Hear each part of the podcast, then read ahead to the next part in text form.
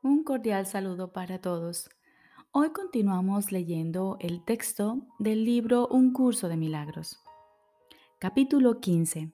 El instante santo. Quinta parte. El instante santo y las relaciones especiales. Jesús nos dice, el instante santo es el recurso de aprendizaje más útil de que dispone el Espíritu Santo para enseñarte el significado del amor, pues su propósito es la suspensión total de todo juicio. Los juicios se basan siempre en el pasado, pues tus experiencias pasadas constituyen su base. Es imposible juzgar sin el pasado, pues sin él no entiendes nada.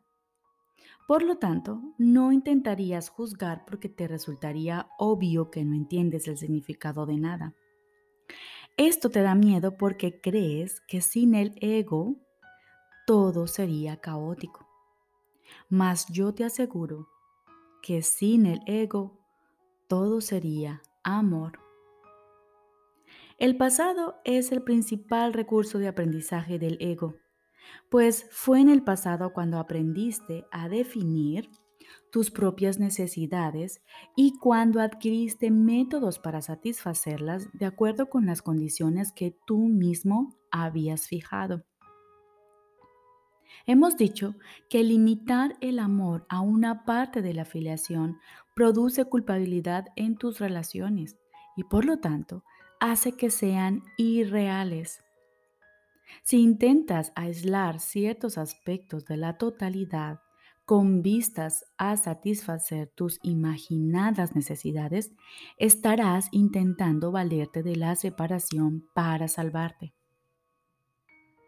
¿Cómo no iba a producirse entonces culpabilidad? Pues la separación es la fuente de la culpabilidad y recurrir a ella para salvarte es creer que estás solo. Estar solo es ser culpable, pues sentir que estás solo es negar la unidad entre padre e hijo y de ese modo atacar la realidad. No puedes amar solo algunas partes de la realidad y al mismo tiempo entender el significado del amor.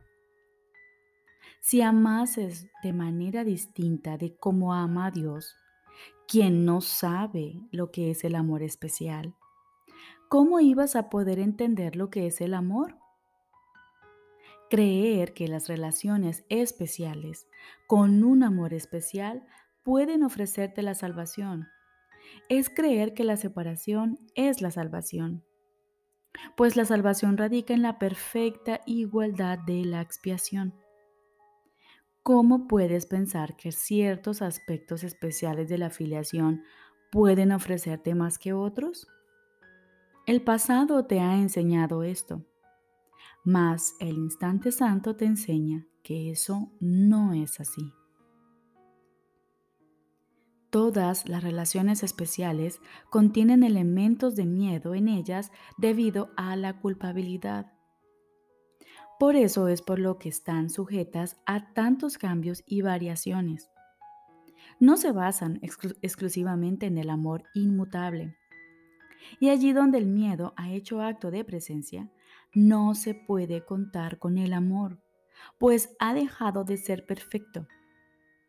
El Espíritu Santo, en su función de intérprete de lo que has hecho, se vale de las relaciones especiales que tú utilizas para apoyar al ego para convertirlas en experiencias educativas que apunten hacia la verdad. Siguiendo sus enseñanzas, todas las relaciones se convierten en lecciones de amor. El Espíritu Santo sabe que nadie es especial, mas Él percibe también que has entablado relaciones especiales que Él desea purificar y no dejar que destruyas. Por muy profana que sea la razón por la que las entablaste, Él puede transformarlas en santidad al eliminar de ellas tanto miedo como le permitas. Puedes poner bajo su cuidado cualquier relación y estar seguro de que no será una fuente de dolor, si estás dispuesto a ofrecérsela a Él para que no apoye otra necesidad que la suya. Toda la culpabilidad que hay en tus relaciones especiales procede del uso que haces de ellas. Todo el amor del uso que Él hace de ellas. No temas, por lo tanto, abandonar tus imaginadas necesidades, las cuales no harían sino destruir la relación. De lo único que tienes necesidad es de Él. Si deseas sustituir una relación por otra, es que no se la has ofrecido al Espíritu Santo para que Él haga uso de ella. El amor no tiene sustitutos. Cualquier intento de sustituir un aspecto del amor por otro significa que has atribuido menos valor a uno y más a otro. De esta forma, no solo los has separado, sino que los has condenado a ambos. Mas tuviste que haberte condenado a ti mismo primero, o de lo contrario nunca habrías podido pensar que necesitabas que tus hermanos fuesen diferentes de como son. A no ser que hubieses pensado que estabas falto de amor, no se te habría ocurrido pensar que ellos estaban tan faltos de amor como tú. El uso que el ego hace de las relaciones es tan fragmentado que con frecuencia va aún más allá. Una parte de un aspecto se ajusta a sus propósitos, pero al mismo tiempo prefiere diferentes partes de otro aspecto. De esta forma, ensambla la realidad de acuerdo con sus caprichos, incitándote a que vayas en busca de una imagen que no tiene contrapartida real. Pues no hay nada en el cielo o en la tierra que se parezca a ella. Y así, por mucho que la busques, no podrás encontrarla porque no es real. Todo el mundo aquí en la tierra ha entablado relaciones especiales. Y aunque en el cielo no es así, el Espíritu Santo sabe cómo infundirlas de un toque celestial aquí. En el instante santo, nadie es especial, pues no le impones a nadie tus necesidades personales para hacer que tus hermanos parezcan diferentes. Sin los valores del pasado, verías que todos ellos son iguales y semejantes a ti, y que no hay separación alguna entre ellos y tú. En el instante santo ves lo que cada relación ha de ser cuando percibas únicamente el presente. Dios te conoce ahora. Él no recuerda nada, pues siempre te ha conocido exactamente como te conoce ahora. El instante santo refleja su conocimiento al desvanecer todas tus percepciones del pasado y al eliminar de esta manera el marco de referencia que inventaste para juzgar a tus hermanos. Una vez que éste ha desaparecido, el Espíritu Santo lo sustituye con su propio marco de referencia, el cual es simplemente Dios.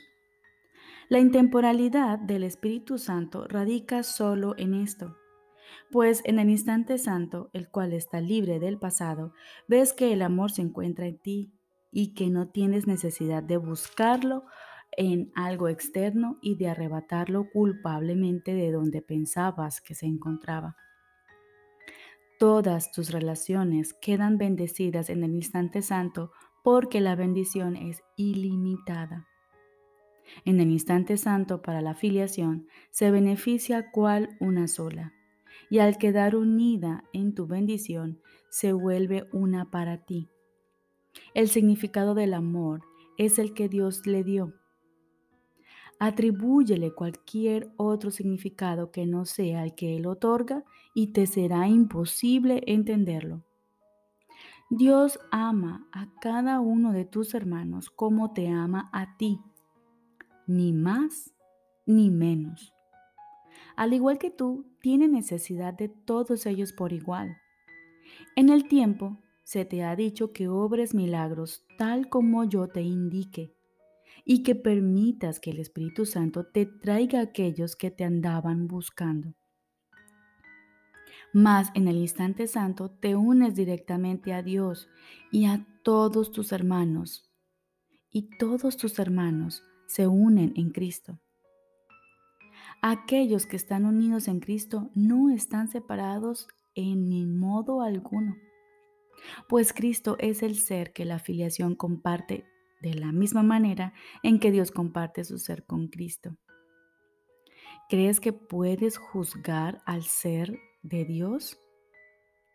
Dios lo creó inmune a todo juicio como resultado de su necesidad de extender su amor, puesto que el amor se encuentra en ti. No tienes otra necesidad de extenderlo. Repito, puesto que el amor se encuentra en ti, no tienes otra necesidad que extenderlo. En el instante santo no hay conflicto de necesidades, ya que solo hay una necesidad. Pues el instante santo se extiende hasta la eternidad y hasta la mente de Dios. Y únicamente allí tiene sentido el amor. Y únicamente ahí puede ser comprendido.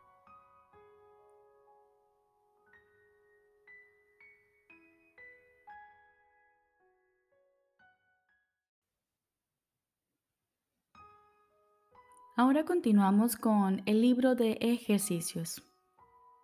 Lección número 121.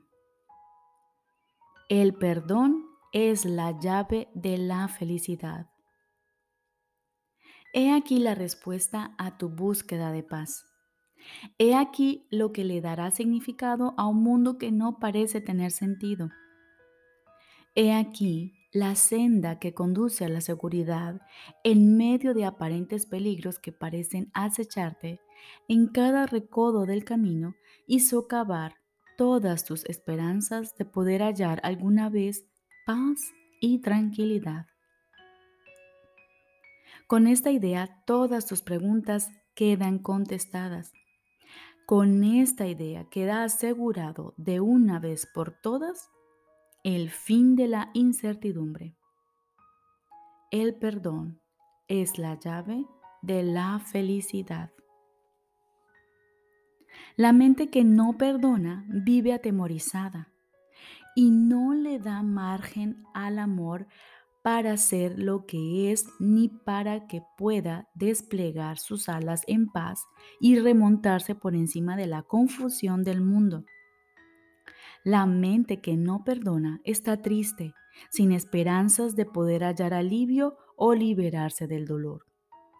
Sufre y mora en la aflicción, merodeando en las tinieblas sin poder ver nada, convencida no obstante de que el peligro la acecha allí.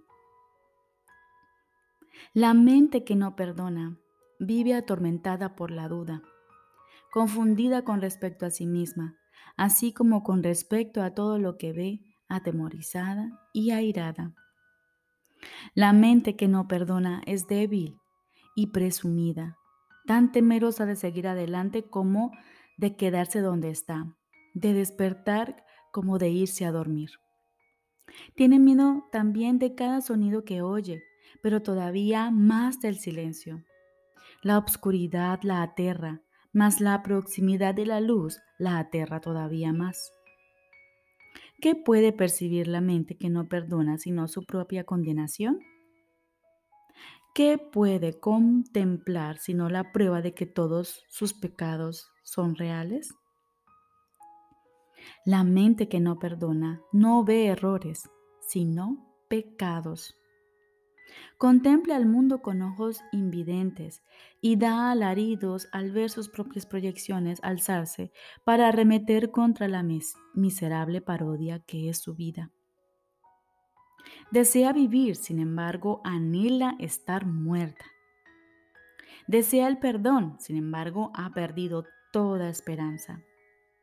Desea escapar, sin embargo no puede ni siquiera concebirlo, pues ve pecado por doquier.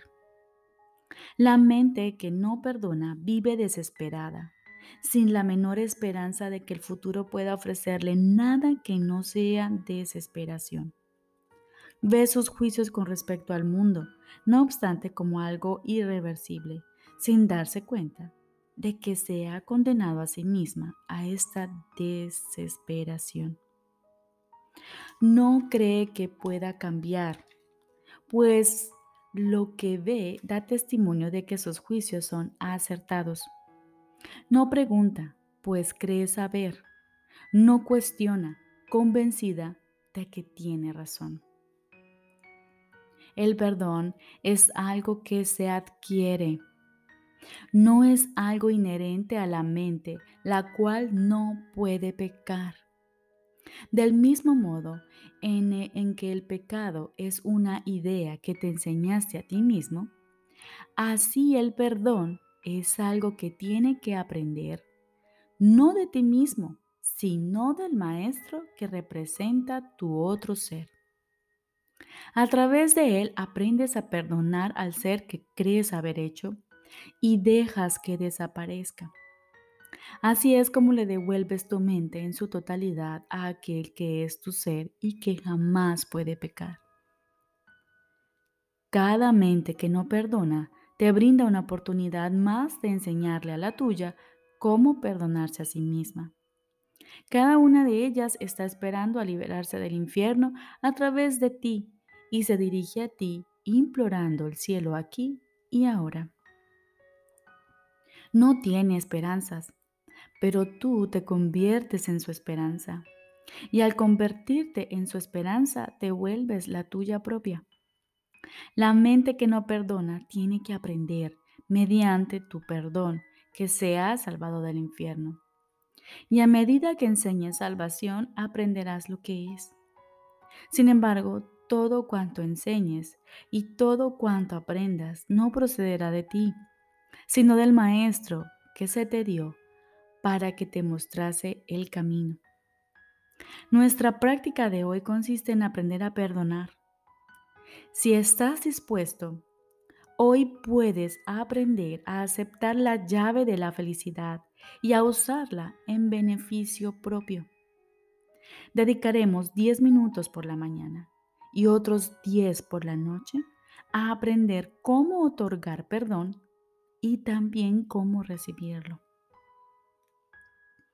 La mente que no perdona no cree que dar y recibir sean lo mismo. Hoy trataremos, no obstante, de aprender que son uno y lo mismo, practicando el perdón con alguien a quien consideras un enemigo, así como con alguien a quien consideras un amigo. Y a medida que aprendas a verlos a ambos como uno solo, extenderemos la lección hasta ti y veremos que su escape supone el tuyo.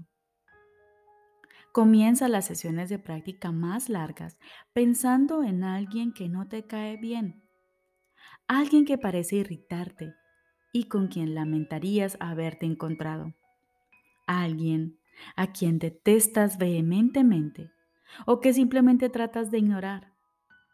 La forma en que tu hostilidad se manifiesta es irrelevante. Probablemente ya sabes de quién se trata. Ese mismo vale. Cierra ahora tus ojos y visualizándolo en tu mente, contémplalo por un rato. Trata de percibir algún atisbo de luz en alguna parte de él algún pequeño destello que nunca antes habías notado. Trata de encontrar alguna chispa de luminosidad brillando a través de la desagradable imagen que de él has formado. Continúa contemplando esa imagen hasta que veas luz en alguna parte de ella y trata entonces de que esa luz se expanda hasta envolver a dicha persona y transforme esa imagen en algo bueno y hermoso.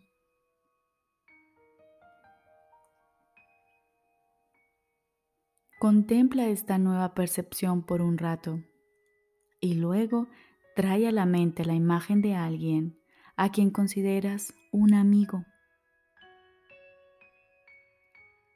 Trata de transferirle a este la luz que aprendiste a ver en torno de quien antes fuera tu enemigo.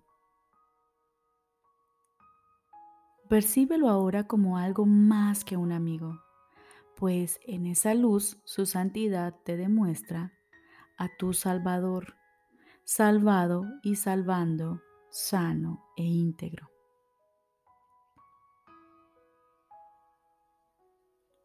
Percibe a este amigo ahora como algo más que un amigo, pues en esa luz su santidad te muestra a tu Salvador, salvado y salvando, sano e íntegro. Permite entonces que Él te ofrezca la luz que ves en Él y deja que tu enemigo y tu amigo se unan para bendecirte con lo que tú les diste. Ahora eres uno con ellos, tal como ellos son uno contigo. Ahora te has perdonado a ti mismo. No te olvides a lo largo del día del papel que juega la salvación en brindar felicidad a todas las mentes que no perdonan, incluyendo la tuya. Cada vez que el reloj de la hora di para tus adentros. El perdón es la llave de la felicidad. Despertaré del sueño de que soy mortal, falible y lleno de pecado, y sabré que soy el perfecto Hijo de Dios.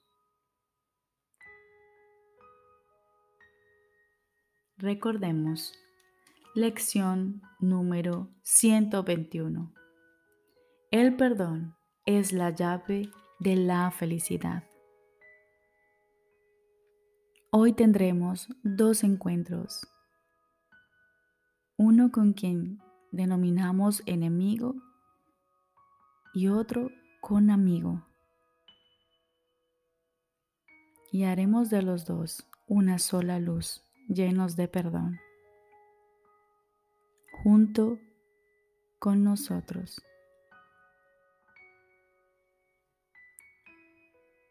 y cada hora durante el día nos repetiremos lo siguiente. El perdón es la llave de la felicidad. Despertaré del sueño de que soy mortal, falible y lleno de pecado, y sabré que soy el perfecto Hijo de Dios. El perdón es la llave de la felicidad. Despertaré del sueño de que soy mortal, falible y lleno de pecado, y sabré que soy el perfecto Hijo de Dios. Les deseo un feliz día